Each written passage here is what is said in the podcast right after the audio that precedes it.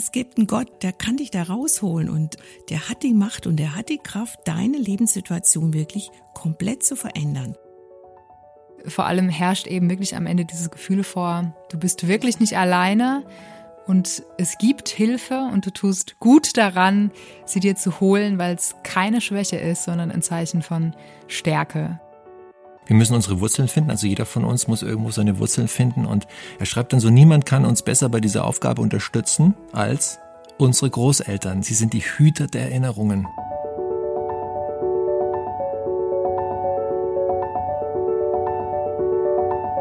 Der Flügelverleih. Mit diesem Podcast kommst du an.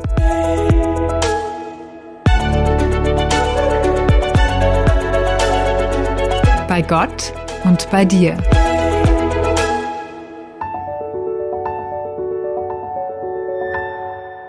Was haben krasse Wendungen im Leben, Depressionen und Angststörungen und die Befindlichkeit von frisch gebackenen Großeltern miteinander zu tun? Richtig, gar nichts. Zumindest auf den ersten Blick. Schaut man jedoch hinter die kurzen Schlagworte, merkt man, dass es da viel mehr Parallelen und gemeinsame Nenner gibt, als man ahnen würde. Und wir wären hier nicht der Flügelverleih, wenn wir euch in der kommenden Stunde nicht aufdröseln würden, was diese so unterschiedlich klingenden Geschichten miteinander verbindet. Drei ausgewählte Bücher möchten wir euch vorstellen und dazu sind heute auch mal wieder alle drei Mitarbeiter am Verleihtresen. Und deshalb begrüße ich auch ganz herzlich Desiree Viktorski und Hannes Böhm und natürlich auch dich, euch zu Hause oder wo auch immer ihr uns gerade zuhört. Mein Name ist Sigrid Offermann und ich freue mich jetzt erstmal auf die Zeit mit euch.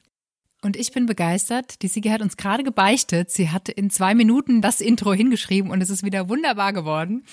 Also wer kann, der kann, würde ich sagen. Du sollst doch jetzt verraten, dass das aufgeschrieben ist. Das soll doch, das soll doch gesprochen klingen und nicht gelesen. Egal. Deswegen sage ich jetzt erstmal nur Hallo und sonst nichts weiter. Ihr Lieben, wir fangen mal an. Wir üben heute ein bisschen Freiflug. Wir haben uns lange nicht gesehen und äh, mussten jetzt erstmal vorneweg schon ganz viel quatschen, weil wir irgendwie in der Dreierkonstellation schon so lange nicht mehr beieinander waren. Ist so. Mir hängen die Augen, äh, die, die, die Haare in die Augen, ne? Mir sind die Haare gewachsen. Meine das ist eine Ehren, eiskalte Lüge. Ehren ergraut, aber das ist Absicht. Ich, ich werde jetzt hier in Ehren grau, weil in der Bibel steht, dass man die grauen Häupter ehren soll. Und wenn alle Frauen die Haare färben, wen soll man ehren? Ne? Und die Männer haben keine mehr. Genau. so, jetzt Quatsch. Wir fangen jetzt hier mal an, oder? Das Gott begegnet. Jawohl. Ihr wollt wissen, was Menschen mit Gott erleben und ähm, wie ihnen Gott begegnet. Das ist doch eine ganz wichtige, interessante Frage. Auf jeden Fall. Also das Buch heißt tatsächlich so, Gott begegnet, Ausrufezeichen herausgegeben von Susanne Hohmeier-Lichtblau und äh, Susanne ist Redakteurin bei ERF Medien in der Fernsehredaktion. Und ich muss direkt was kommentieren, was total unwichtig ist, aber dieser Name, ne? Hohmeier Lichtblau. Ich liebe diesen Namen. Also Susanne Hohmeier Lichtblau. Und ehrlich. mir ist aufgefallen, dass er sich wunderbar mit dem Cover auch, äh, weil Lichtblau, es ist blau und es ist wunderschöne Lichtreflexion drauf. ist das nicht schwarz? Ich hätte jetzt gedacht, es ist ein schwarzes Das ist Cover. blau, Sigi. Schwarzblau. Dunkelblau. Ja, sehr dunkel. Na gut. Aber es ist auf jeden Fall ein sehr schönes ein Cover. Sehr, sehr schönes Cover. Es leuchten da nämlich Goldstaubpunkte. Also, ja. Ja. Es ist aber, äh, sorry für meinen unwichtigen Einschub, ich muss es aber loswerden.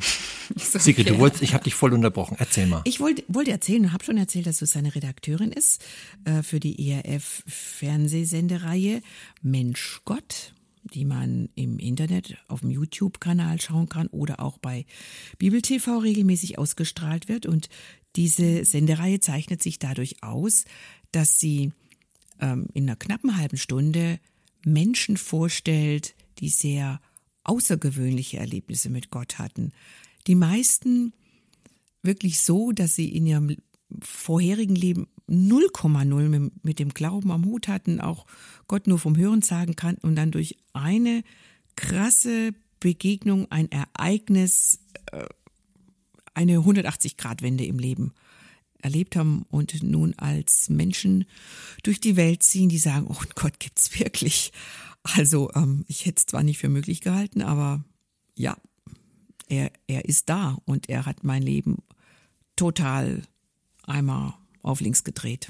Sind das in dem Buch tatsächlich auch alles Menschen, die Gott vorher noch gar nicht kannten und wo er dann einfach so reingebrochen ist sozusagen in ihr Leben?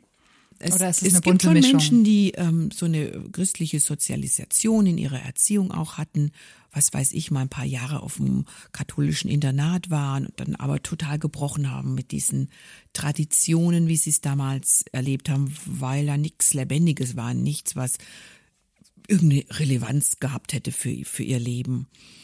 Ähm, genau, also man kann schon sagen, dass, dass die, also alles geistliche, spirituelle, christliche, muss man sagen, war nicht wichtig. Spirituell manchmal schon. Es gibt schon auch äh, Menschen, die jetzt eher so im okkulten Bereich unterwegs waren oder New Age. Das ist ja auch spirituell, aber hat jedenfalls nichts mit Jesus zu tun. Ich mag das Konzept, weil ich es spannend finde wenn Menschen davon erzählen, was, wie sie zum Glauben gekommen sind oder wie sie erfahren haben, dass da ein Gott ist, weil das ist ja so die große alte Frage, immer dieses, kann man Gott erklären? Kann man ihn beweisen? Die einen sagen, man kann ihn nicht beweisen, deswegen gibt es ihn nicht. Die anderen sagen, man kann ihn nicht beweisen, das heißt aber noch lange nichts. Mhm. deswegen finde genau. ich immer, ich finde es immer toll und ich höre mal sehr genau hin, wenn Menschen von ihren Erfahrungen erzählen, warum sie ein gottgläubiger Mensch sind. Und deswegen, ich kenne auch diese Sendung und ich habe auch hier und da schon was geguckt davon und ich finde es immer wieder faszinierend. Was hat denn jetzt das Buch genau, also inwieweit ist das Buch jetzt mit der Sendung verwandt? Äh, Susanne hat aus den vielen, vielen Interviewpartnern, die da ins Studio kommen zum ERF und ihre Lebensgeschichte erzählen, hat sie zwölf Geschichten ausgewählt, sehr unterschiedliche Männer, Frauen, ähm, die ja, sehr, sehr besonders sind. Ich nenne das Wort bewusst krasse Geschichten. Ähm, wie Gott in das Leben von Menschen reingegrätscht hat, sie auf übernatürliche Weise gerettet hat aus irgendwie ähm, sehr aussichtslosen Situationen und hat diese Interviews verschriftlicht, was man sich nicht zu leicht vorstellen sollte, weil wie wir ja auch merken, wenn wir miteinander sprechen, wir sprechen einfach. Und das ist manchmal. Ist viel Schund dazwischen. Da ist auch manchmal viele Füllwörter und Ms und S und kleine Abzweigungen. Und das dann in ein schönes, äh, sauberes, lesbares Deutsch zu bringen, ist gar nicht so einfach. Und sie hat dann immer die Geschichte erzählt und praktisch wie einen O-Ton, also einen Originalton aus dem Interview, ähm, eingefügt. Was man auch sehen kann im Buch, weil das, was die Menschen wörtlich gesagt haben, ist kursiv gedruckt. Was man noch sehen kann, das finde ich sehr besonders, ist, dass äh, bei jeder Geschichte auch ein äh, Foto vorangestellt ist von den jeweiligen Menschen, um die es geht, und ein äh, QR-Code, liebe mhm. Sigi. Was hat es denn damit auf sich? Genau. Also das Foto ist natürlich da, damit man sich denjenigen ein bisschen vorstellen kann. Das, das wiederum war mir jetzt dessen, klar. Dessen oder deren Lebensgeschichte man da lesen kann. Und der äh, QR oder QR-Code, das war so eine spezielle Idee, weil es ist ja tatsächlich das Buch zur Sendereihe. Und da haben wir uns überlegt, Mensch, ähm, wer das liest und neugierig geworden ist und das ganze Interview hören oder anschauen möchte, der kann da einfach mal seinen QR-Scanner dran halten und dann ploppt da der YouTube-Kanal vom ERF auf und dann kann er genau diese Folge anschauen. Also ein Multimedia-Projekt sozusagen. sozusagen. Genau. Dass man das noch ein bisschen lebendiger vor Augen bekommt. Jetzt könnte man das sagen, ja, für, wofür braucht es ein Buch? Ich kann mir es doch gleich auf YouTube anschauen. Aber dieses Buch ist einfach super, super gut, um es an andere Menschen weiterzugeben, die sich für den Glauben interessieren oder die auch so mal richtig tief in der stecken. Und man sagt, es gibt Hoffnung. Es gibt wirklich, es gibt einen Gott, der, der kann dich da rausholen und ähm, der hat die Macht und der hat die Kraft, deine Lebenssituation wirklich komplett zu verändern. Vielleicht kennt man so jemanden, ähm, super geeignet, das weiterzugeben. Die Leute haben dann nur ein Buch, lesen sie oder lesen es nicht, aber vielleicht scannen sie dann den QR-Code ein und mhm. gucken sich die Sendung an. Und das ist schon ermutigend. Mein Hannes, du hast gesagt, du guckst dir das manchmal an. Ich guck's mhm. mir auch manchmal an.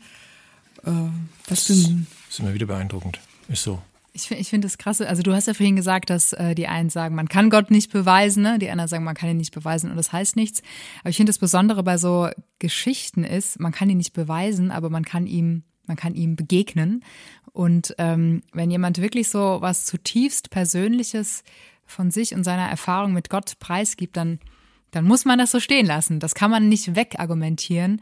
Und das finde ich ist so dieses große Fund, was solche ähm, Erfahrungsgeschichten haben. Also gerade wenn man dann wirklich da einen Mensch sieht und hört, was der vorher durchgemacht hat und dann sieht, dass es ein total ja strahlender und in sich befriedeter Mensch ist, dann finde ich, kommt man gezwungenermaßen ins Nachdenken. Und ich finde vor allem auch, es ist nicht nur für ähm, Ungläubige inspirierend, sondern mir geht es manchmal so, ich gucke das auch öfter, am Rande bemerkt, ähm, dass ich dann immer wieder so Momente habe, wo ich mir denke, krass, und ich habe mit demselben Gott zu tun. Und wenn, wenn derselbe Gott die und die Person aus dem und dem rausholen konnte oder das und das bewirken konnte, dann kann er das prinzipiell auch in meinem Leben tun. Und das finde ich auch für äh, alte Hasen im, im, im christlichen Business total bereichernd, sowas. Hm. Für mich ist auch immer wichtig, wie glaubwürdig ist dieser Mensch, der irgendetwas erzählt über Gott. Und natürlich gibt es windige Leute, die einem irgendwas vom Pferd erzählen, wo man schon weiß, oder von dem, was da rauskommt aus dem Mund, kannst du schon direkt die Hälfte davon wahrscheinlich in die Tonne kloppen oder was. Aber die Leute, die bei Mensch Gott sitzen und die jetzt auch hier Eingang ins Buch gefunden haben, das, das sind natürlich Leute, wo man auch das Gefühl hat, sicherlich, hm, da lohnt sich schon genau hinzuhören, weil das sind keine Schwätzer. Mhm. Was mich zu der Frage bringt, ähm, was sind das für Leute, die jetzt für dieses Buch ausgewählt worden sind? Also wenn ich das Inhaltsverzeichnis aufschlage, da sehe ich das erste Kapitel gleich so Weltstar sucht Glück, was mich zu der Frage bringt, welcher Weltstar ist das? Und sind das alles Promis oder wie schaut's aus? Also so, so ein richtiger Promi ist tatsächlich er hier und den kennt, glaube ich, jeder. David Lubega oder David Lubega, Mambo Number Five, ne? Little bit of Erica in my life und so weiter. Ich erspare euch den Rest. Nervig. Ich mochte diesen Song nie. ich habe trotzdem Aber dazu getanzt. Er war, ich mochte es war ein mega Erfolg. Ein ja. mega Hit. Und es war tatsächlich auch das, das ist ja ein Cover, wusstet ihr das? Echt? Er. Er hat es nicht selber geschrieben. Ach, das ist ein Cover aus den 60er oder späten 50er Jahren. Mit fremden Federn berühmt geworden. Genau. Und das ist derart durch die Decke gegangen. Aber ist, ist schon lange her. Wann waren das in den, in den Charts? Ach, ich glaube das waren Anfang der 2000er. Ja, so. ja, genau. Ja. Muss das gewesen sein. So. Genau. Und Lou, äh, David Lubega, sieht immer noch aus wie vor 20 Jahren und erzählt, wie er da in den Himmel emporgeschossen ist vor Erfolg, konnte sich kaum retten vor Mädels und Geld und typische Geschichte. Aber das Herz war leer und die Sehnsucht war da und es, ähm, ja, er hat einfach nichts gefunden, was das äh, befriedigen konnte. Und er und seine Frau, er war damals dann schon, von den vielen Mädels hat er irgendwann eine ausgewählt, geheiratet. Und die sind tatsächlich gemeinsam ähm, durch eine durch einen Gottesdienst, in den sie mehr zufällig reingeraten sind, äh, sie Jesus begegnet, Gott begegnet. Gleichzeitig quasi? Das ist auch fast gleichzeitig. Das ist wirklich sehr, sehr schön und hat auch die Ehe sehr, sehr gefestigt, die eigentlich fast schon am Ende war. Aber da ist zum Beispiel auch eine Frau, die niemand kennt, aber unfassbar spannende Biografie. Ich lese den ersten Satz. Azar war schon immer eine Kämpferin während der Islamischen Revolution 1979. Im Iran engagiert sie sich leidenschaftlich in einer radikalen Gruppierung, die gegen die Umsturzbemühungen des Ayatollah Khomeini und für einen modernen Islam kämpft. Krass. So, und diese Frau, die für den modernen Islam unterwegs war, viele Jahre und Jahrzehnte, ähm, hat nach dem Tod ihres Sohnes, den sie sehr, sehr geliebt hat, eine Gottesbegegnung. Ähm, und ist heute keine trauernde, verbitterte Frau mehr, sondern eine Frau, die leidenschaftlich wirbt für ein Leben mit einem lebendigen Gott, den sie im Islam nie erlebt hat. Wo sie sehr überzeugt war, dass sie auf dem richtigen Weg ist und sich das hat einiges kosten lassen, viel kosten lassen. Sie wurden verfolgt, weil sie einen modernen Islam wollten. Dann ist da ein relativ prominenter Theologe, also in christlichen Kreisen sehr prominent. Thorsten Dietz erzählt, wie er vom völligen, ähm, ja, Agnostiker, Atheisten, der Agnostiker, Atheist war er eigentlich, zum, zum Christen wurde. Er schreibt, ich Christen fand er immer total naiv und Religion, sagte er, ist Philosophie für Minderbemittelte. Ein sehr intellektueller Mensch bis heute der gesagt hat, das brauche ich nicht. Das ist so eine Krücke für die Doofen, dieser Glaube. Und auch von Gott übertölpelt wurde, mitsamt seinem sehr scharfen Intellekt. Ähm, dann ist eine, eine Mutter zum Beispiel drin, finde ich hochaktuell. Ist auch gerade aufgeschlagen. Genau, Georgina Haas heißt sie, die ähm, nach der Geburt ihres Kindes übers Internet in so Verschwörungskreise geraten ist äh, und ihr Kind dann vor allem beschützen wollte. Die konnte nicht mal mehr ein Flugzeug über sich fliegen sehen, ohne zu oh denken, dass es Angriff einer feindlichen Welt ist und hat eigentlich vor, sich und das Kind zu töten, um es vor der Bösartigkeit der Mächte äh, zu schützen was sie äh, geglaubt hat, wirklich durchs Internet in diese Kreise geraten, die hinter jedem Busch eine Verschwörung und eine, eine, eine böse Macht äh, vermuten und eine unglaubliche Befreiung erlebt. Das hat, das hat im Grund Leben gerettet, ihres und das ihres mhm. Kindes gleich mit. Und ihr Mann hat es nicht geschafft, sie da rauszuholen. Er hat leidenschaftlich um sie gekämpft und hat gedacht, äh, das kann jetzt nicht sein, dass meine intelligente, liebe Frau so einen Unsinn glaubt, aber Ihm allein ist es nicht gelungen, aber irgendwann hat Gott da mal dazwischen gegrätscht. Das ohne, ohne dass sie ihn Beispiele. gesucht hat? Da fragst mich jetzt was. Es ist schon recht lange her, dass ich es äh, gelesen habe. Ich glaube, es war eine Begegnung mit einer anderen Frau auf dem hm. Spielplatz, meine ich, war es in dem Fall. Selber lesen. Weil das finde ich auch oft das Faszinierende an Geschichten, was für mich nochmal mehr so diesen dieses äh, Einbildungsargument aushebelt, wenn Leute gar nicht bewusst suchen mhm. und vielleicht sogar eher in so einer Anti-Haltung sind und dann trotzdem so liebevoll gecrashed werden, mhm. sage ich jetzt mal, von einem Erlebnis mit Gott, wo man sagen kann, okay, das ja, haben die sich jetzt nicht nur irgendwie hergeleitet, sondern da ist wirklich irgendwas Erstaunliches passiert in ihrem ja. Leben. So, ne? Ich glaube, das ist besonders wichtig bei Leuten, die halt wirklich super intellektuell da dran gehen. Du hast gerade den Thorsten Dietz genannt. Ne? Ähm, hast du da zufällig gerade parat, was bei dem äh, da passiert ist, dass, dass Gott um die Ecke kam oder dass er doch von seiner Sichtweise abgerückt ist? Hm, jetzt erwischt mich auf dem falschen Fuß. Ach, das ich macht glaub, nichts. In dem Fall war es ein Kommilitone von ihm. Okay. Also er hat, nee, pass auf, er hat, ähm, er hat ja auch sich viel mit Philosophen beschäftigt, war wirklich sehr intellektuell unterwegs und er hat dann ähm, auch viel Literatur gelesen und hat Dostoevsky gelesen, Fjodor Dostoevsky, also großer russischer ähm, ja, Autor, Romanautor, kennen wir ja. Wer, wer irgendwie mal in der Schule war, ist über Dostoevsky gestolpert. also irgendwie wahrscheinlich jeder.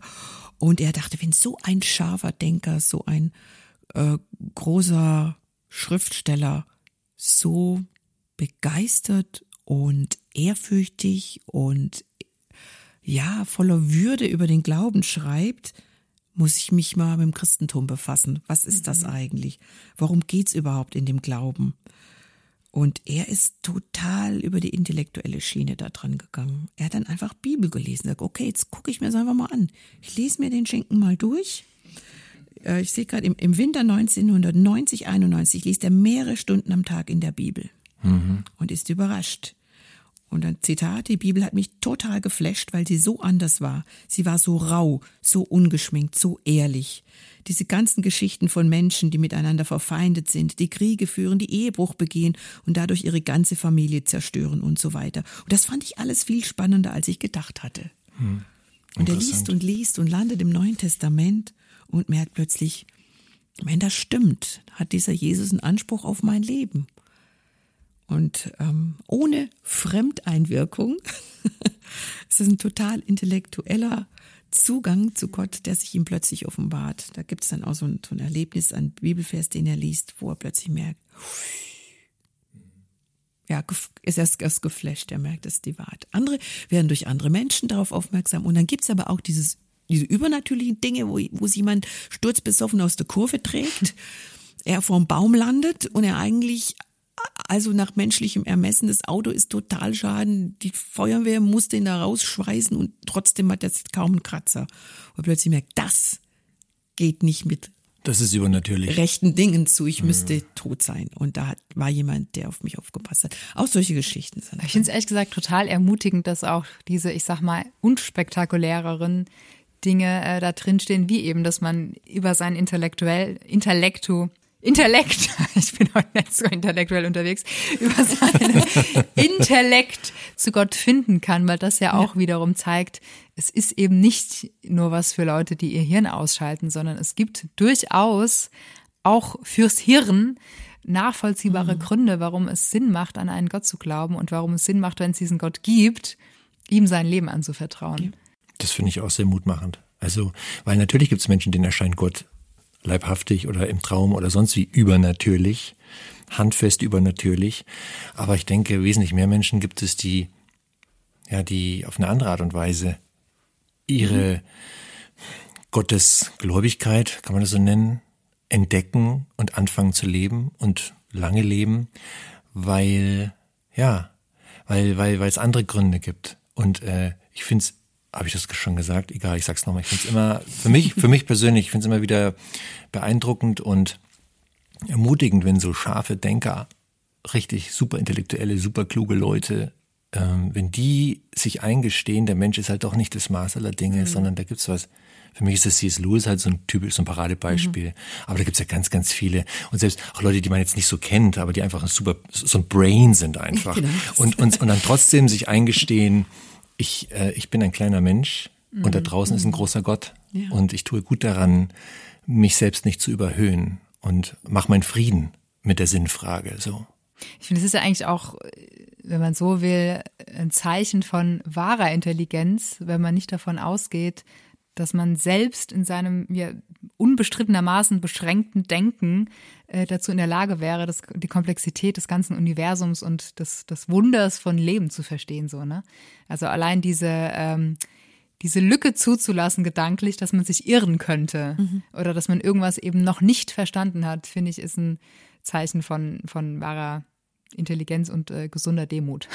Ja, das ist ein schönes Wort, gesunde Demut. Ist übrigens nochmal so ein Brain drin, Hannes. Noch so ein Brain. Noch so ein Brain. Zwei kennt, Brains. Kennt, kennt jetzt niemand äh, ähm, auf breiter Ebene, aber auch so ein Überflieger, sämtliche Klassen überflogen, immer überall der Beste.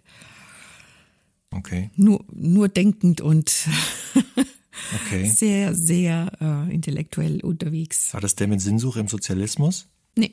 Nee, nee, der ähm, äh, wie, wie dem was ich merke schon, ich, ich habe jetzt das Buch in der Hand, ich glaube, ich muss das heute nochmal, ich muss noch mal so meine, meine Nase reinstecken. Gibt es eine Geschichte von den Zwölfen, wo du sagst, die hat dich persönlich besonders beeindruckt? Also tatsächlich hat, hat mir die von Thorsten Dietz sehr gut gefallen, weil ich ihn persönlich halt, also nicht gut kenne, aber schon erlebt habe. Das, das, das fand ich ganz was ihr jetzt gerade gesagt habt, dass, dass es auch so ein nicht, ähm, äh, ja, Leute, Schnitt. Wieso? ich mein Satz nicht zu Ende. Dass Menschen, das die, die, die, so äh, intellektuell unterwegs sind, so übers Denken, die jetzt nicht so eine, krasse, von außen kommende Erfahrung haben, dass die aber trotzdem von Gott erreicht werden. Das hat mich da auch sehr beeindruckt. Und dann gibt es noch eine Geschichte von einer späteren Olympiasiegerin, die hat mich einfach ach, so bewegt, weil ich dachte, wie viel Pech kann man haben im Leben? Total sportliche Frau, war in irgendeinem Kader und ähm, hat sich eines Tages irgendwie zur Deko so ein kleines Fischchen gekauft, das sie in ihre Wasserflasche gelegt hat, aus der sie immer getrunken hat und wird schwerst krank und wird jahrelang von Pontius zu Pilatus geschleppt und kein Arzt kann rausfinden, was sie hat, kann sie am Schluss kaum mehr bewegen, wird immer schwächer, ihr gehen die Haare aus. Man denkt, was um alles in der Welt ist los? Und dann wird durch Zufall entdeckt, dass dieses Fischchen, dieses Dekofischchen aus Blei ist. Die hat praktisch sich selber mit Blei vergiftet. Krass. Also das hat mich sehr bewegt. Wie kann denn sowas passieren? Weil sie immer aus dieser Karaffe Leitungswasser abgefüllt, aus dieser Karaffe ihr mhm. Wasser getrunken und da lag dieser Bleifisch drin. Und bis das mal rausgefunden wurde, sind die Blei. Bis heute ist sie ähm, eingeschränkt, da ist nicht alles wieder irreparabel gewesen, was sie an Schäden erlitten hat. Aber sie hat sich mit großer Resilienz zurückgekämpft ins Leben. Und wie gesagt, ist sie auch heute sportlich unterwegs ähm, in irgendeinem ähm, Kader von den Paralympics oder so. Ah, legt, legt mich jetzt nicht drauf fest, aber sie ist wieder am Start. Vielleicht zum Abschluss zu diesem Buch, Gott begegnet von der Susanne Hohmeier Lichtblau. Von meiner Seite nochmal die Empfehlung an euch da draußen. ERF Medien ist wirklich cool. Also ERF steht für Evangeliumsrundfunk, falls ihr das noch nicht wusstet. Und die haben auch die ein oder andere App, wo man jede Menge Stoff findet. Videotechnisch, aber auch Radio, radiotechnisch, audiotechnisch. Also es ist echt eine Fundgrube. Immer wieder spannende Leute am Start. Das mal so von meiner Seite, Sigrid, von der Schlusswort von dir noch irgendwie zu dem Buch oder willst du noch was loswerden, was gesagt werden muss? Ich glaube, wir haben alles, alles gesagt. Hm. Also ich kann es echt empfehlen, ja. wie, wie du schon sagtest, die Serie. Also sowohl wenn man es jemand geben will, der nicht so viel mit Gott am Hut hat, als auch zur Ermutigung mhm. für Menschen, die ja, sagen, auch. Ja. hier, ich bin mit dem gleichen unwahrscheinlich spannenden Gott unterwegs, was der alles kann, ist schon cool. Ist auch ein kleines, knuffiges ja. Büchlein. Gute Größe, ja. guter Preis. Ja. Weiter geht's. Ein Zehner, ne? Glatter Zehner, das habe ich im Kopf.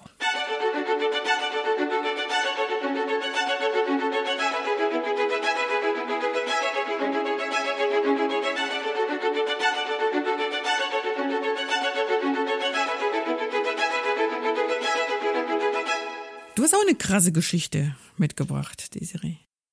Ich habe eine, äh, eine tatsächlich auch krasse Geschichte mitgebracht, allerdings nicht mit diesem typischen Vorher-Nachher, weil der Autor äh, Gott schon kannte, als er in seine Krise geschlittert ist. Er war sogar Pastor oder ist immer noch Pastor. Ryan Chasey Waller. Ist richtig aus? Casey. Das, das ist, das ist voll witzig, Namen, ne? Es ist so lustig. Casey heißt er. Ryan Casey Waller. Das ich lese es ja immer nur, ich spreche es ja, ja, nicht aus. Ich finde es so witzig, ich echt. Interview mit Ryan, ihm, Ehrlich? Interview mit ihm angeguckt Ach so. und er wurde als Ryan Casey Waller anmoderiert. Okay, Ryan Casey Waller. Ryan Casey Waller, ich finde es so lustig. Ich finde es so lustig, die Quote, dass man die englischen Autoren irgendwie schief ausspricht, ist echt hoch, ne? Was habe ich gesagt? Chasey? Chasey. Chasey. Ah ja. Ah ja, gut. Also der Ryan, Ryan, der Ryan, Ryan. Hat nichts mit Ryan Air zu tun. Genau. Ryan Casey Waller. Das Buch heißt Gläubig depressiv gehalten ein betroffener Pastor und Therapeut über Depressionen und Angststörungen und wie man damit umgeht. Und ich finde, das Buch ist äh, ein unfassbar wertvolles und besonderes Buch, weil es für mich ähm, diese drei Ebenen so wunderbar zusammenbringt, die man eigentlich selten zwischen zwei Buchdeckeln findet. Also, dass zum einen ein Betroffener spricht in einer radikal ehrlichen Art und Weise und gleichzeitig aber auch mit so einer wunderbaren Selbstironie und auch zwischendurch wieder Leichtigkeit, dass es einen nicht erschlägt. Äh, er ist, wie gesagt, gleichzeitig Pastor, hat eben auch dadurch die geistliche Brille auf die geistliche Sicht auf das Ganze, kennt sich eben aus mit all den, ja, Vorurteilen oder auch äh, Mythen, die so kursieren, kursieren, gerade in der christlichen Bubble, wenn es um psychische Erkrankungen geht. Und eben, äh, er ist durch sein eigenes Leiden motiviert ähm, selbst Therapeut geworden. Hat eine Ausbildung dazu gemacht, weil er gesagt hat, er will ähm, ja mit allem, was er ist, einen Teil dazu beitragen, dass dieses Thema in der Christenheit vor allem, aber auch generell ähm, enttabuisiert wird und dass Menschen wirklich geholfen wird. Und das ist auch das, was so sein Ansatz ist, womit er beginnt, die, die größte Lüge, die man hat oder die man ja in seinem Kopf trägt, wenn man eben selbst in so einer ähm, Depression wie bei ihm in dem Fall steckt, ist dieser Gedanke, ähm, niemand geht so wie mir oder, oder ich bin ein Versager, ich bin so schwach und keiner kann verstehen, was in mir gerade abgeht und ich krieg's einfach nicht hin.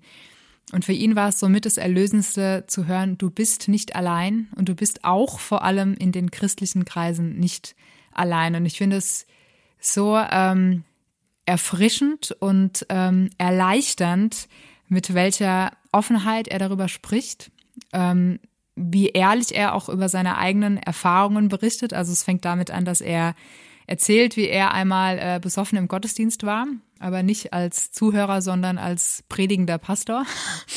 Und da dann seine, seine psychischen Probleme für alle offensichtlich wurden und er dann äh, ja gezwungen war zu handeln, die Sache anzugehen.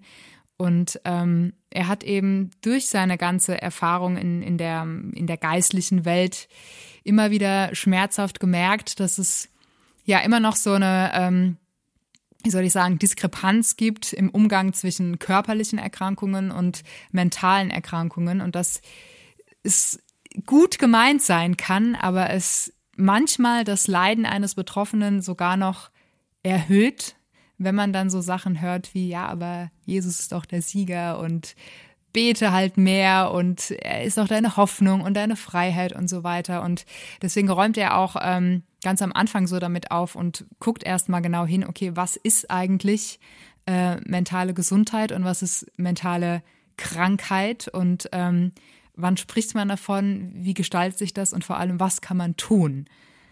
Genau. Und ähm, das ganze Buch ist eben immer wieder durchwoben von den persönlichen Erfahrungsberichten, von ähm, ja wirklich auch Fakten, also wo er Mythen beschreibt und dann die Fakten entgegensetzt. Ähm, und eben aber auch von der therapeutischen Sichtweise, also dass er wirklich auch ganz konkrete ja, Hilfsmöglichkeiten und, und Handlungsspielräume aufzeigt, was man denn tun kann, wenn man selbst betroffen ist. Und das, ähm, ja, also ich, ich muss ganz ehrlich sagen, wer den Podcast hört, schon länger, weiß ja, dass ich damit auch schon so meine Themen hatte. Und mich hat es wirklich zutiefst berührt, das Buch, ähm, weil er so aus der Seele spricht und gerade auch so mit dieser Lüge bricht, die sich immer wieder einschleicht als gläubiger Mensch, wenn man eben Probleme hat mit Depressionen, Angststörungen oder sonst was, dass man doch manchmal an den Punkt kommt und sich fragt, okay, bin ich einfach ein geistlicher Versager sozusagen? Ne? Kriege ich es vielleicht einfach nicht hin?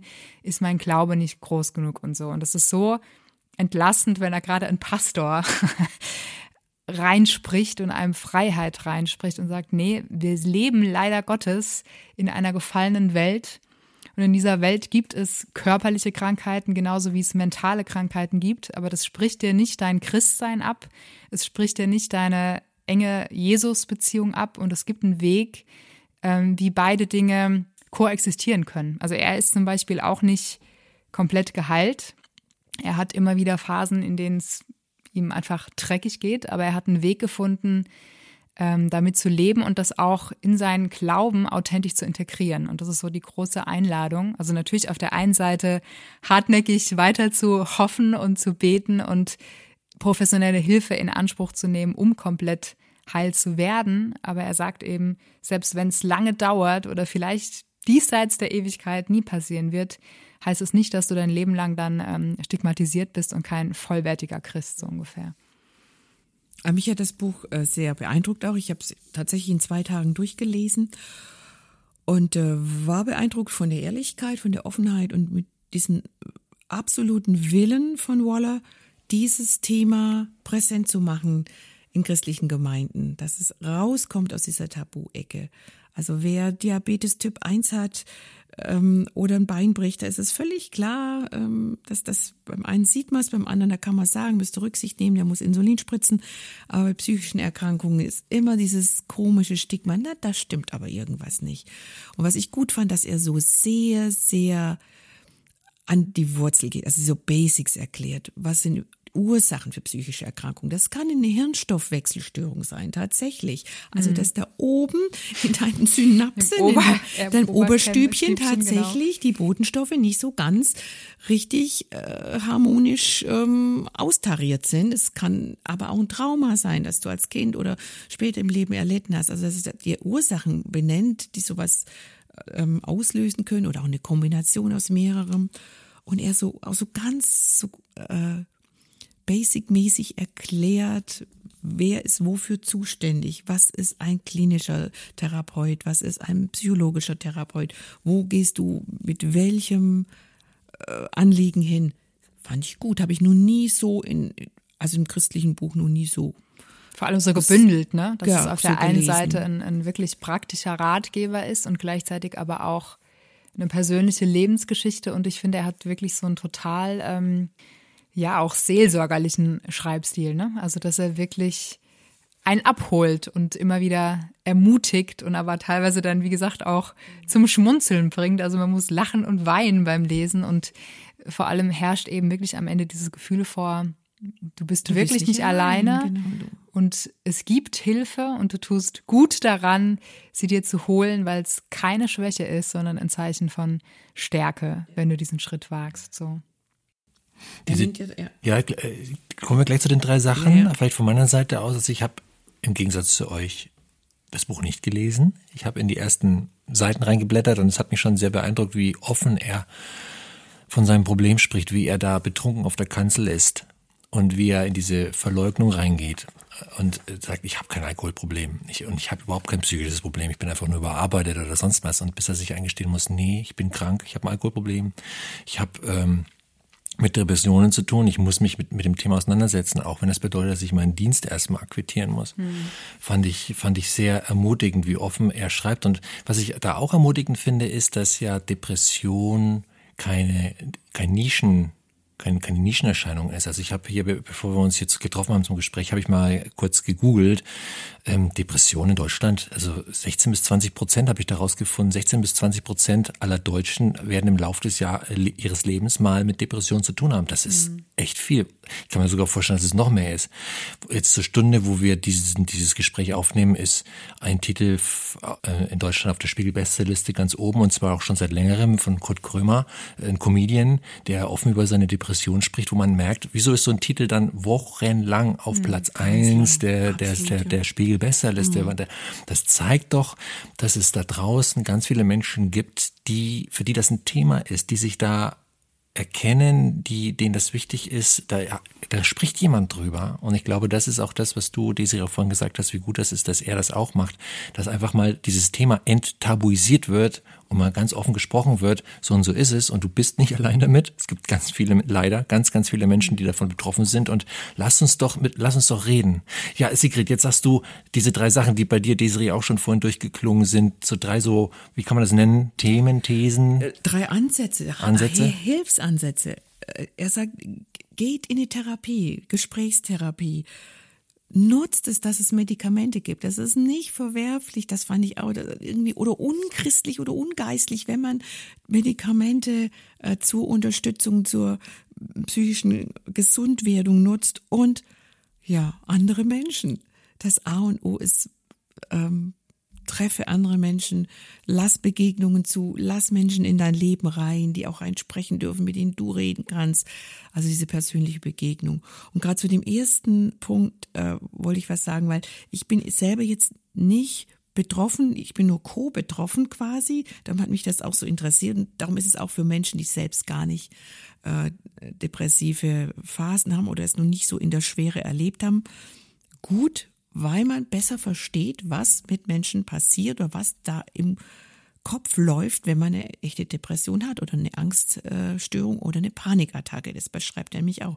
Was passiert da eigentlich mit einem? Wollte ich erzählen, Gesprächstherapie. Nahe Verwandtschaft, ähm, immer sich gewehrt, ich spreche da mit niemandem drüber, das mache ich nicht, das ist zu peinlich, zu schambesetzt, zu schrecklich fühle mich ganz furchtbar schuldig. Und dann war der Leidensdruck so groß, dass die entsprechende Person äh, schließlich eingewilligt hat, äh, an einem absoluten Tiefpunkt, kaum mehr gegessen, eigentlich fast nichts mehr gegessen über Tage, geweint, suizidale Gedanken, dann in ein Gespräch reingegangen ist mit einem ähm, Psychotherapeuten und das ging 50 Minuten vielleicht das Gespräch. Ich saß draußen vor der Tür, habe gewartet so lange und gebetet wie ein Weltmeister, dass die beiden sich irgendwie verstehen, dass die Chemie stimmt, dass in diesem in der Akutsituation dem Therapeuten die richtigen Worte mhm. einfallen. Die Person kam wieder raus, strahlte übers ganze Gesicht, sagte, können wir beim Chinesen was zu essen bestellen? Ich habe Hunger. Ich dachte, was um alles in der Welt ist in diesen 50 Minuten passiert? Ähm, Hunger war klar nach so, so langer Appetitlosigkeit. Es war genau dieses, ähm, dass der Therapeut gesagt hat, du bist nicht allein. Das mhm. ist jetzt keine Ausnahmeerscheinung. Ähm, Und es gibt es, Wege raus. Es auch, gibt ne? Wege raus. Es, er hat einfach einen Horizont aufgezeigt. Wir werden arbeiten müssen. Das ist nicht von heute auf morgen.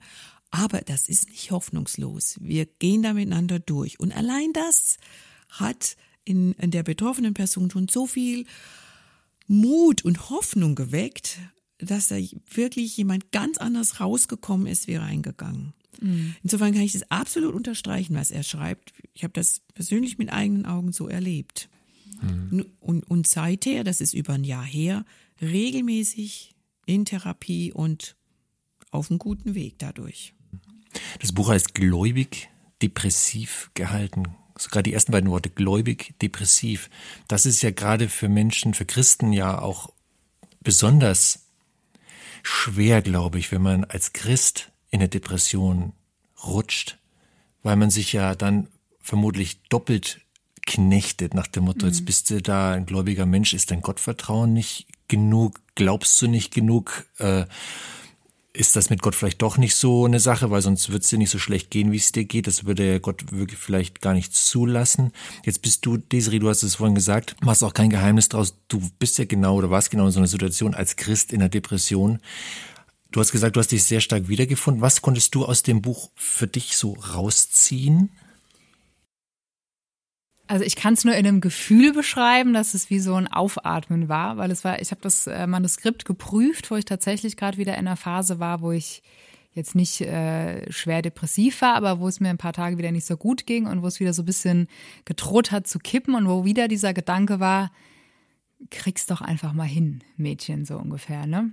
Und, und dieses, diese, dieser, dieser Druck von, ähm, was mich ja auch damals so lang hat warten lassen, um professionelle Hilfe in Anspruch zu nehmen, weil man ja dann, für mich hat es sich so angefühlt, ich äh, spreche damit mein Vertrauen in Gottes Heilungskraft ab. Wenn ich jetzt äh, okay. mich nicht komplett mhm. auf ihn stütze, mhm. auf ihn als meinen Heiler, auf ihn als meine Freude, als meine Hoffnung.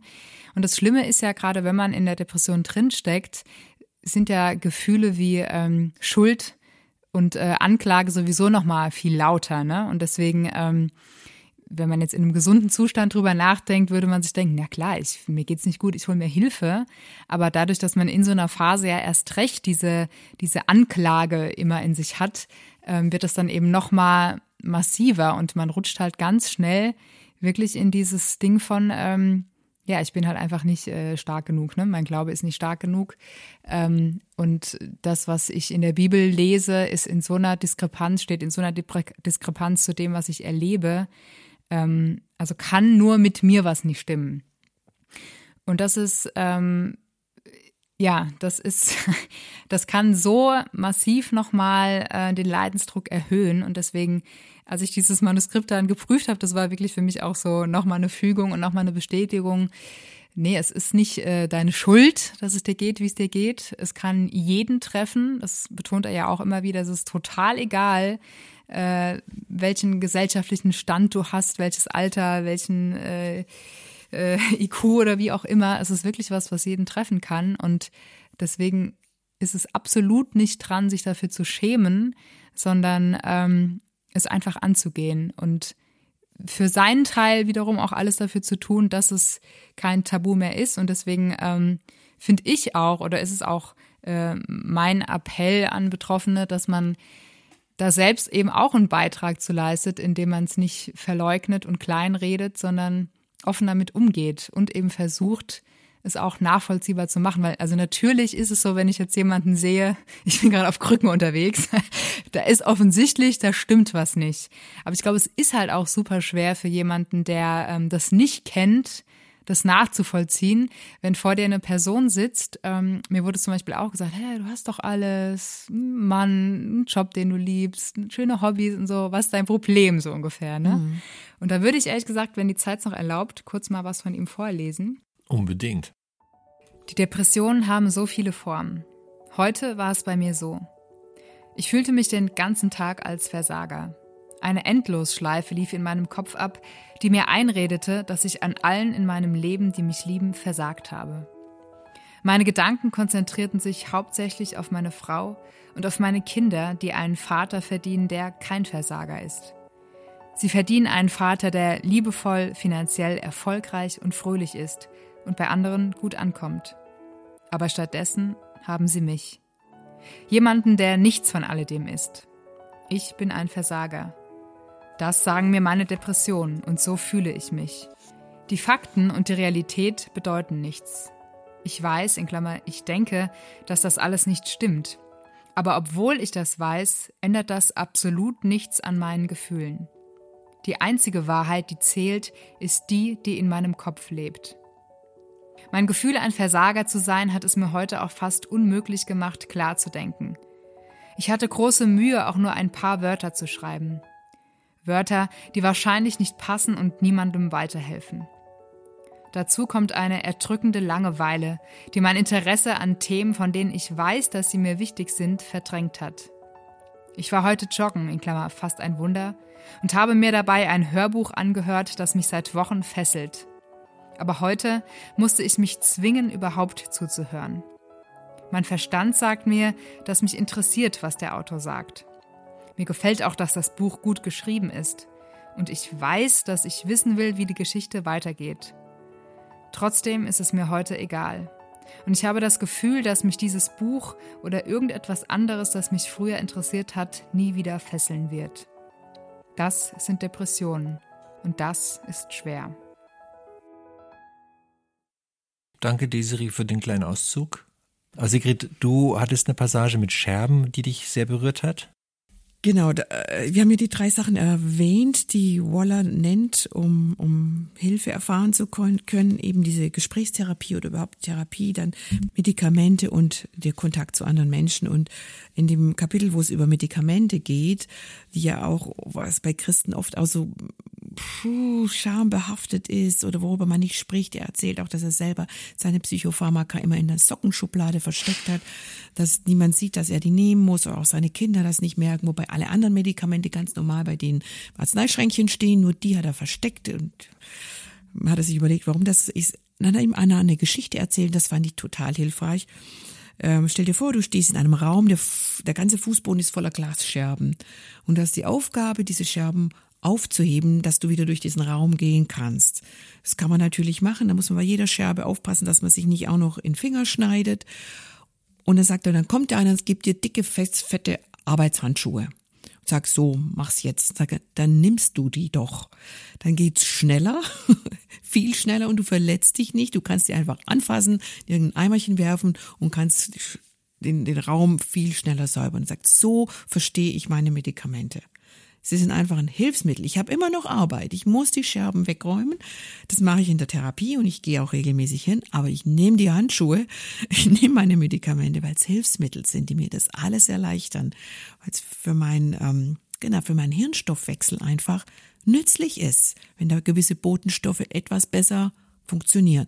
Das wollte ich nur erzählen. Ich fand einfach das Bild so schön, mhm. weil es so, so gut illustriert, dass das nichts äh, Verwerfliches ist oder spooky oder, oder, oder schrecklich für Christen, äh, wenn sie irgendwelche Psychopharmaka nehmen, sondern einfach helfen kann oder auch hilft in den meisten Fällen. Gut, es gibt Nebenwirkungen, das muss man auch sagen. Man muss auch rausfinden, schreibt er auch, was passt zu mir, mhm. äh, welches Medikament greift bei mir. Das ist auch manchmal so ein Ausprobieren. Aber es ist an sich nichts Ungeistliches, diese Medikamente zu nehmen. So, ja, ich finde es auch gut, dass er es ja auch nicht so als ähm, Wunderwaffe und Allheilmittel verkauft, aber eben als Teil des Heilungsprozesses, auf den man zurückgreifen kann, ohne von vornherein so eine Schranke äh, davor zu haben. So, ne? Also vielen Dank, dass ihr beide euch so tief mit dem Buch beschäftigt habt und darüber gesprochen habt. Das hat mir, mindestens mir, auch mal geholfen, das besser zu verstehen und mit Sicherheit auch unseren Zuhörern, die hoffentlich nicht, aber vielleicht doch in irgendeiner Form damit zu tun haben, ob nun selber oder halt, du hast es vorhin genannt, so als Co, Co oder als Angehöriger, mhm. wo man in der Familie oder im Freundeskreis, Bekanntenkreis jemanden hat, der damit zu tun hat und wo es auch helfen kann, natürlich, ähm, das besser zu verstehen. Auch im absolut, Umgang. Absolut, absolut. Ich fand es sehr, sehr hilfreich, ja.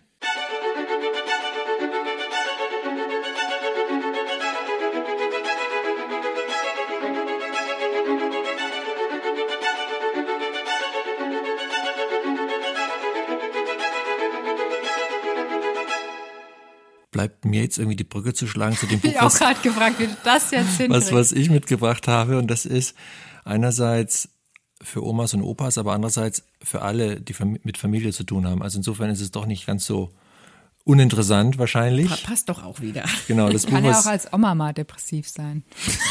Genau, und Gott begegnen und alles. Genau. Ja, ja. Also das Buch, das ich mitgebracht habe, äh, ist äh, von Rob Parsons und das heißt Das kleine Oma-Opa-Enkelbuch. Im Untertitel steht, warum sie für ihre Enkel so wichtig sind. Und das ist auch ein wichtiges Thema. Ist es. Und das ganz ohne Scheiß. Das ist es wirklich. Mhm. Sonst hätte man es ja nicht rausgebracht. Und das Schöne ist ja, ich habe das Buch gelesen und ich bin kein, ich bin keine Oma. auch kein Opa? ich bin auch kein Opa, aber ich bin Vater und mein Sohn hat eine Oma und ein Opa und auch als Vater oder als Elternteil, wo man so dazwischen ist, die Sandwich-Position, die ist ja auch, die spielt in dem ganzen Großelternspiel ja auch eine Rolle. Deswegen fand ich es auch für mich interessant. Und deswegen würde ich sagen, für wen ist das Buch interessant? Für Omas, für Opas, aber auch für Eltern. Ob die, die ja auch mal Opa und Oma werden können, theoretisch. Die, genau, ne? genau, die auch mal, die auch selber mal Enkel waren. auch das. und ihre eigenen Eltern zu Großeltern gemacht haben. Ganz genau. Also eigentlich, eigentlich ist es interessant, jetzt nicht unbedingt für die Enkel, aber für die erwachsenen Menschen einer Familie ist das Buch interessant und relevant, würde ich sagen. Das Schöne an dem Buch ist auch, dass es so klein und fein ist. Also das liest sich wirklich in einem Rutsch durch. Das ist jetzt kein riesen Sachbuch. So werden sie der beste Opa, die beste Oma und dann musst du dich durch 300 Seiten Seiten wühlen, sondern es ist äh, sehr schlank, 120 Seiten, sehr fluffig geschrieben, so plaudertonmäßig, zum Teil wirklich äh, zum Schmunzeln, sehr humorig, äh, sind immer wieder Zitate, wo ich auch echt lachen musste, kann ich auch gleich mal was zum Besten geben. Gleichzeitig ist es auch tiefgehend, weil relevante Themen einfach besprochen werden. Also alles in allem ein echt interessantes, lehrreiches Buch darüber, äh, worauf man als Oma oder als Opa achten sollte in also seiner Eigenschaft schon, als Oma ein, oder Opa. Entschuldigung, es ist, ja. es ist schon von der Kategorie ein Ratgeber. Ja, es ist ein Ratgeber. Okay. Der Rob Parsons selbst ist Brite und der hat, der ist auch schon Opa inzwischen, der hat vor vielen, vielen Jahren eine Ehe- und Familieninitiative gegründet, die heißt Care for the Family und hat in diesen 25, 30 Jahren Zeit es diese Organisation gibt, mit ganz vielen Menschen gesprochen, äh, Gespräche geführt, auch Vorträge gehalten, hat über 20 Bücher geschrieben, Auflage über eine Million Exemplare. Also der hat richtig, Oha. der Typ hat richtig was gerissen in, in seiner Tätigkeit, mhm. im Einsatz für, für Ehen, für Familien. Und deswegen weiß der auch, wovon er spricht. Und ich glaube, der als Redner ist super unterhaltsam. Ich habe zwar noch keinen Vortrag von ihm gehört, aber er schreibt, er schreibt jedenfalls total fluffig. Erzähl doch mal, Hannes, ich kann mir jetzt nicht so ganz äh, vorstellen, warum es inhalt, worum es und ja, es ja. inhaltlich geht. Was sind denn so Themenfelder, die er beackert? Okay, da kann ich Auskunft geben. Also erstmal so der Aufhänger ist, und das ist gleich mal ein Zitat, wo er gleich mal ein Feeling dafür bekommt, wie schreibt denn der, der, der benutzt auch so Bilder, das ist so cool. Also er schreibt hier, obwohl der Jahrmarkt des Großelterndaseins wundervoll aufregend und abwechslungsreich ist, sollten Sie grundsätzliche Sicherheitshinweise beachten, die es bei allen abenteuerlichen Fahrgeschäften des Rummels gibt. Sonst werden Sie im Erste-Hilfe-Zelt für Großeltern landen und sich fragen, was ist bloß passiert. Also er vergleicht die, das Großelternsein mit dem Rummelplatz. Ja, irgendwie schon, ja. Also irgendwie schon. Und äh, die Themen, die er abdeckt, ähm, das die, die, die, die haue ich euch gerade mal raus. Also erstmal Do's und Don'ts für Großeltern. Man kann eine Menge richtig machen, man kann aber auch eine Menge falsch machen.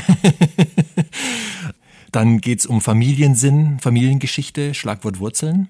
Es geht um die Macht, die Rolle der Großeltern. Es geht um den Grad der Einmischung. Es geht um die Frage äh, der Betreuung, inwieweit die Hilfe bei der Betreuung sinnvoll ist, also Umfang und so weiter. Es geht aber auch um, um, um Themen, die ein bisschen trauriger sind, zum Beispiel, wenn es Spannungen gibt mit den Eltern oder mit einem der Eltern, wo dann der Enkel so abgeschirmt wird. Wie geht man damit um? Es geht um die Frage Fernbeziehung, wenn, wenn ein Enkelchen nicht äh, irgendwie in der Nachbarstraße wohnt, sondern halt ein paar hundert Kilometer mhm. dazwischen liegen. Wie, wie kann man denn da eigentlich als Großeltern irgendwie eine Beziehung pflegen, wenn man dieses Kind so gut wie nie sieht oder selten sieht? Ja, sehr gute Frage. Absolut. Es geht auch um Patchwork-Familien. Was macht man, wenn jetzt der Sohn, die Tochter einen neuen Partner hat, der wiederum auch oder die wiederum auch Kinder mit reinbringt. Das sind ja dann auch Stiefenkel, Stiefenkel oder so etwas.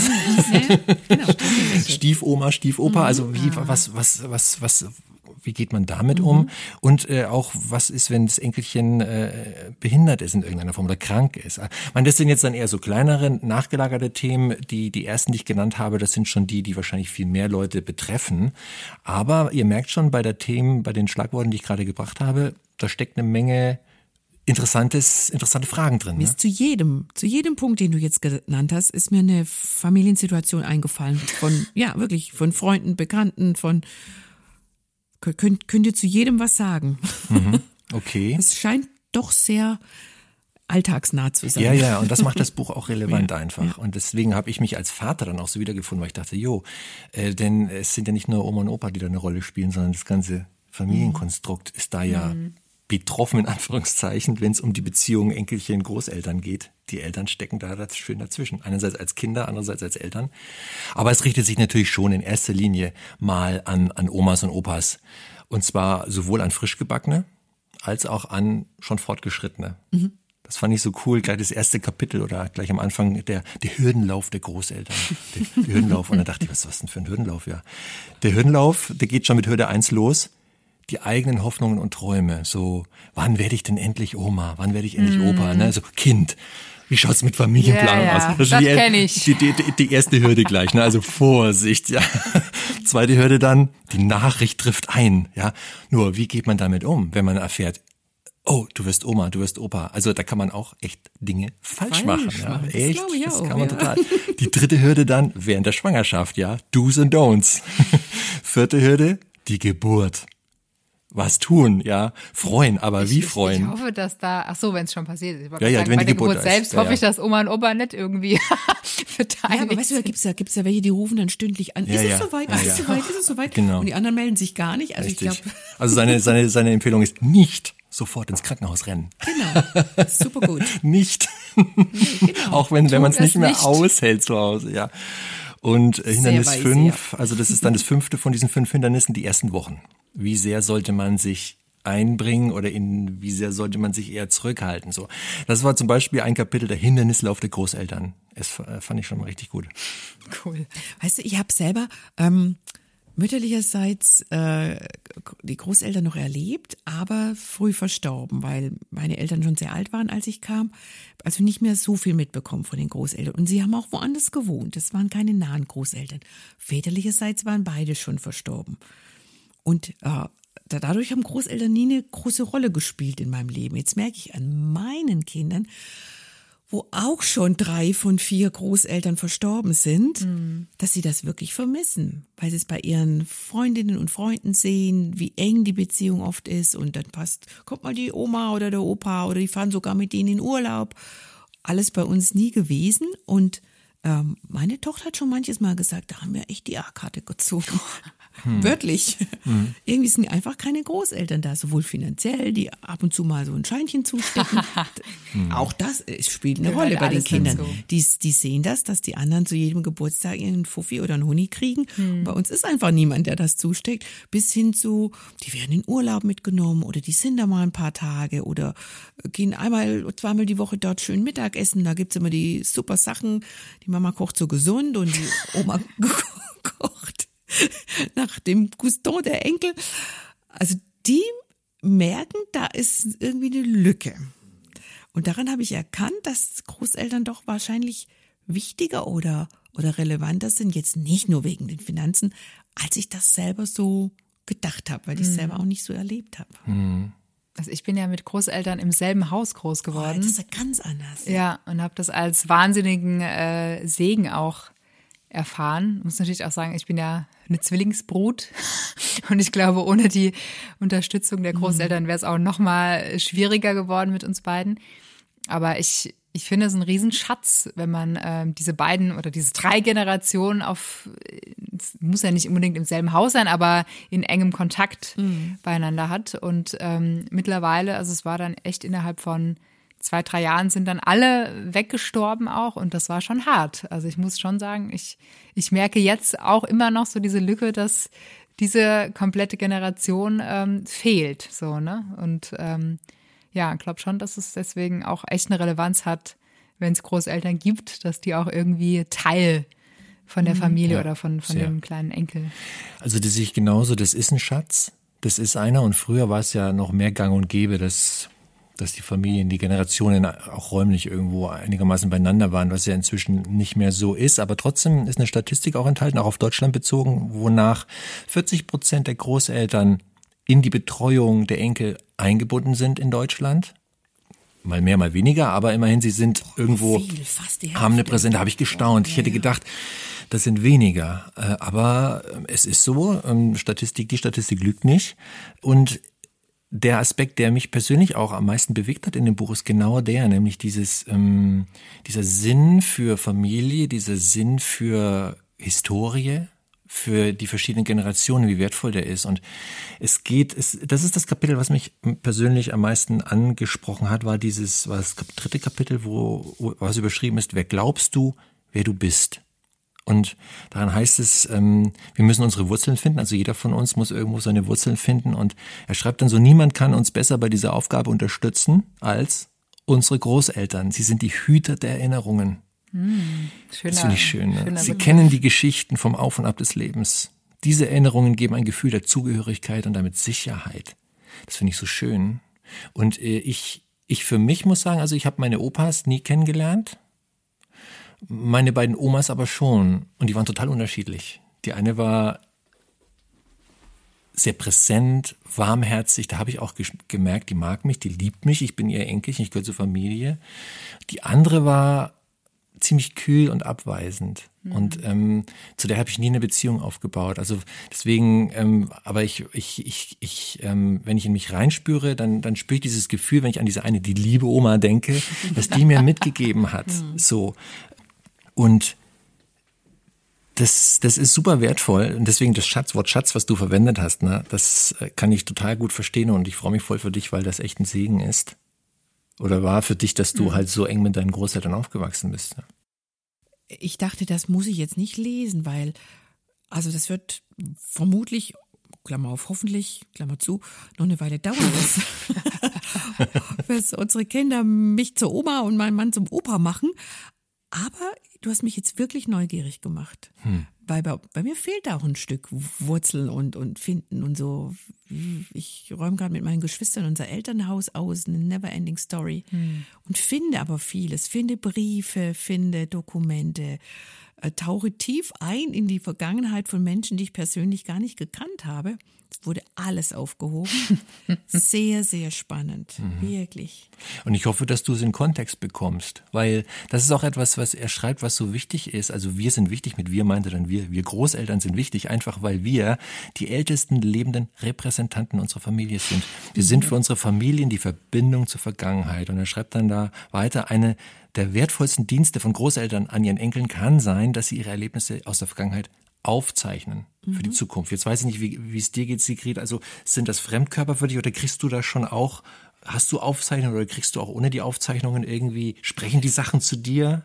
Also ich finde ganz viele Briefe, da wurde wirklich alles aufbewahrt. Korrespondenz aus dem Ersten Weltkrieg, aus dem Zweiten Weltkrieg. Der Opa als Soldat war, ähm, Antworten meiner Großmutter, die er dann wieder aus dem Krieg mitgebracht hat. Das ist schon sehr spannend. Und natürlich von meinem Vater und meiner Tante die Erzählungen, wie die waren. Wie die Oma, ihr, ihre Mama war, ihr Vater war.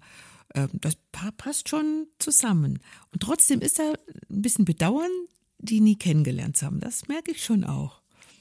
Ja, aber jetzt, es ist jetzt kein großer Schmerz in meinem Leben, wo ich denke, oh, da ähm, komme ich nicht drüber weg, aber schade ist es auf jeden Fall. Und, aber das kannst, kannst du den eigenen Kindern auch nicht ersetzen. Mhm. Wenn die mhm. Menschen nicht mehr leben, sind sie nicht da. Was ich gemacht habe, ist, dass ich sehr, sehr viel aufgeschrieben habe für, für meine Kinder aus der Zeit. Ähm, auch als Tipp für dich, Desiree, falls ihr auch mal Kinder kriegt, bis zum etwa vierten, fünften Lebensjahr, das setzen ja eigene Erinnerungen ein. Mhm. Ich habe praktisch mit dem fünften Geburtstag aufgehört. Jetzt kannst du selber dich erinnern. Genau, kind. und es hilft mir selber und habe jetzt zum 18. Geburtstag meiner Tochter ihr die ganzen Bücher geschenkt. Ach, wie süß. Also vier so dicke Dinger, süß. wo sie Tagebuch über ihre ersten Jahre und ich glaube, und das. Hast du echt jeden Tag dann was aufgeschrieben? Nein, manchmal auch monatelang nichts, aber einfach so ein bisschen zusammengefasst und gute, coole Sprüche und erste Zeichnungen und so, so richtige Schwarten. Süß. Auch wo ich mich mal geärgert habe und alles. Einfach so, hier, cool. das ist dein Leben, das machst du, so weit ist deine Entwicklung, den coolen Spruch hast gebracht. Ähm, und ich glaube, das sind wirklich Schätze. Wer schreibt, der bleibt. Also Wer schreibt, der Hannes, mich würde noch mal interessieren, nun ist das äh, Buch ja in einem christlichen Verlag erschienen. Wie ist so die Spur? Die ist eigentlich relativ dünne.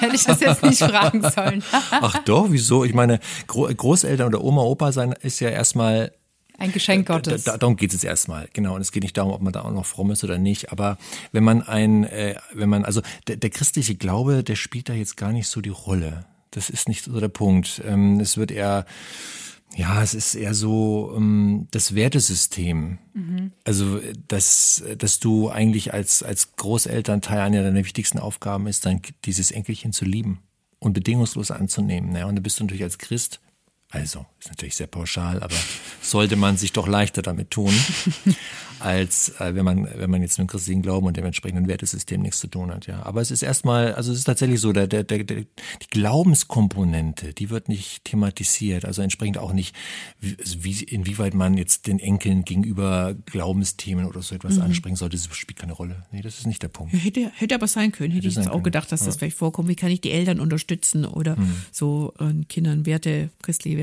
zu vermitteln. Ja. Aber, aber es, es, es, sind, es ist sehr ja, alltagstauglich, weil es eigentlich einfach um diese Basic-Alltagsgeschichten geht. Ähm, und es ist auch gleichzeitig humorig. Und bevor wir jetzt zum Ende kommen, ich wollte euch ganz gern noch, also äh, bei, bei, einigen Kapiteln gibt es so eine Schluss, Schlussanekdote, die irgendwie witzig ist und die ich irgendwie sehr rührig fand. Die eine vor allem, ich lese euch die mal kurz vor. Ein Großvater erzählte seinem kleinen Enkel von den Dingen, die er in seiner eigenen Kindheit getan hatte in einem am Baum aufgehängten Reifen schaukeln, auf Ponys reiten, Eislaufen auf dem Teich, Heidelbeeren pflücken. Der Junge machte große Augen, als er die Worte in sich aufsog und sagte schließlich mit einem Seufzer, ich wünschte, ich hätte dich früher kennengelernt. Sehr nett. So süß, oder? Süß. Sehr niedlich. Und so süß. gibt immer wieder so, so kleine Einschübe, ja, ähm, die, die, wo man echt schmunzeln muss, aber wo man auch ahnt, da ist so viel dran, ja. Zum Beispiel zum Thema Opa. Ein Opa ist ein bisschen wie ein Vater, ein bisschen wie ein Lehrer und ein bisschen wie ein bester Freund. Das fand ich auch irgendwie schön. Und Omas sind wie Mamas, nur mit Puderzucker. Wie nett. Ja, also es ist echt, äh, ja, vielleicht so abschließend. Also es ist diese schöne Mischung aus Schmunzelmomente, humorig, aber gleichzeitig auch wirklich relevant. Worum geht's? Äh, diese Do's und Don'ts als Großeltern, ich glaube, das ist schon der rote Faden in dem Buch, was auch echt dann hilft. Und dadurch, dass es so schmal ist, relativ schnell gelesen ist, mhm. ist es auch kein Akt eigentlich, ähm, sich da reinzuwühlen, sondern es macht auch Spaß. Also selbst ich als Nicht-Oma, Opa hat meinen Spaß damit gehabt. Ja, dann danke ich euch beiden für eure Zeit und den Austausch. Das war wieder sehr erfrischend. Sehr, sehr gern. Sehr gerne auch von mir. Und, und dir, liebe Zuhörerinnen, lieber Zuhörer, danken wir natürlich auch für deine Zeit. Du hast bis, bis jetzt durchgehalten. Das ist ein schönes Kompliment für uns. Danke. Dann war es auch für dich hoffentlich interessant, kurzweilig und deswegen ein Danke, dass du uns dein Ohr geliehen hast und Vielleicht ist das ein oder andere Buch für dich ja auch tatsächlich interessant. Deswegen sage ich am besten nochmal genau, welche Bücher wir jetzt gerade besprochen haben. Das war am Anfang war das das Buch Gott begegnet von der Susanne Hohmeier Lichtblau mit dem zauberhaften Namen. Dann haben wir danach besprochen Ryan Casey Waller. Gläubig. Chasey Waller. Chasey Waller, ja. Wahlweise, aber das ist der unwichtigste Namensbestandteil. Ich sage jetzt einfach nur mal vom Ryan Waller. Gläubig, depressiv gehalten. Und Rob Parsons zum Schluss, das kleine Oma-Opa-Enkelbuch. Tja, diese Bücher, die findest du samt Leseproben bei gerd.de. Links dazu in den Show Notes oder verwegener Gedanke, schau mal bei dem Buchhändler deines Vertrauens vorbei. Wisst ihr, was mir gerade noch einfällt? Wir haben ja vorhin über den Lubega gesprochen, ne, der in dem einen Buch da kurz skizziert wird. Die Kollegen vom SCM Verlag, die haben seine Autobiografie veröffentlicht. Stimmt. Also der hat jetzt tatsächlich seine ganze Geschichte in mhm. Buchform gegossen und das wäre. Ist das schon raus? Ich habe es in der Vorschau gesehen. Ja, ich, äh, also wenn es noch nicht gerade raus ist, dann wird es aber in Kürze draußen sein. Bis die ähm, Folge draußen ist. Genau. Ist ja. das Buch draußen. also wer von euch mit Lubega voll was anfangen kann und bei dem Mambo Number, Number Five sofort äh, äh, in Wallung kommt und sagt, das interessiert mich, dem sei auch diese Autobiografie empfohlen. In jedem Fall bedanken wir uns fürs Zuhören und freuen uns, wenn du wieder mal im Flügelverleih vorbeihörst. Bis dahin. Tschüss. Tschüss.